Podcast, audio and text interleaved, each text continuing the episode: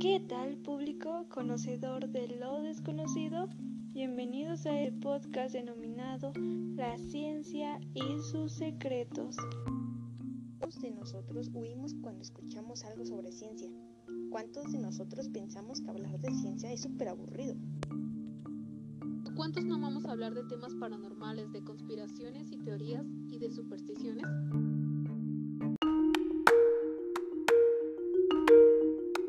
Claro que todos amamos hablar de esos temas tan interesantes, porque aparte que son tan entendibles para todos, podemos hasta contar experiencias vividas porque se sienten tan reales.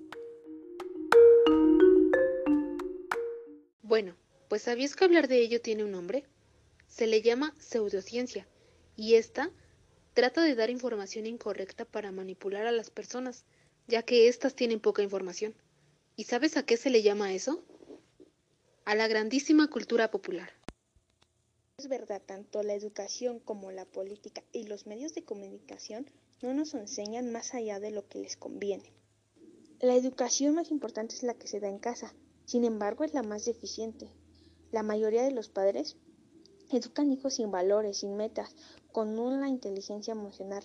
Les interesa que obtengan buenas calificaciones, es más, las exigen, pero no se dan cuenta si en verdad están aprendiendo sus hijos.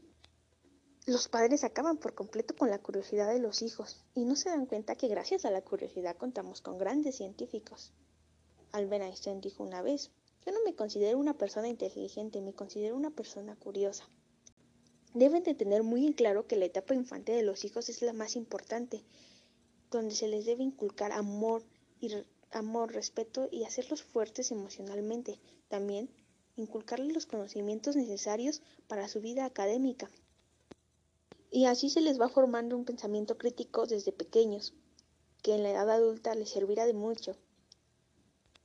La educación en la escuela es deficiente, nos hacen ver todo muy bonito, pero también nos meten un miedo terrible hacia las cosas.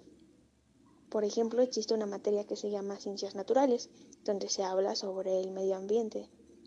Y en lugar de decirnos cómo cuidarlo y proponer algunas medidas para llevarlas a cabo, nos terminan diciendo que en unos años no habrá agua y que tenemos que estar conscientes de ello. Estoy completamente de acuerdo con lo que estás mencionando ahí, porque es como un ejemplo, cuando yo he tratado de explicar a alguien que no tiene ninguna información más que la de sus papás, la de sus conocidos, y esas son sus bases. Por ejemplo, alguien de creencias muy, muy, muy arraigadas y muy propias. Por ejemplo, eh, las personas que matan a animales y les dices que no lo hagan porque ese animal está en peligro de extinción. Pero para él, pues no te va a creer. En primera porque él vive enganchado en una realidad completamente imaginaria, donde dice que estos animales pues viven demasiado, se reproducen solo para morir, porque pues tal vez su deidad así lo, así lo dice, ¿no? Entonces, aquí es lo que está importando más. Claro que a él no le interesa, me pensar que, pues, este tipo de personas no tienen pensamiento crítico.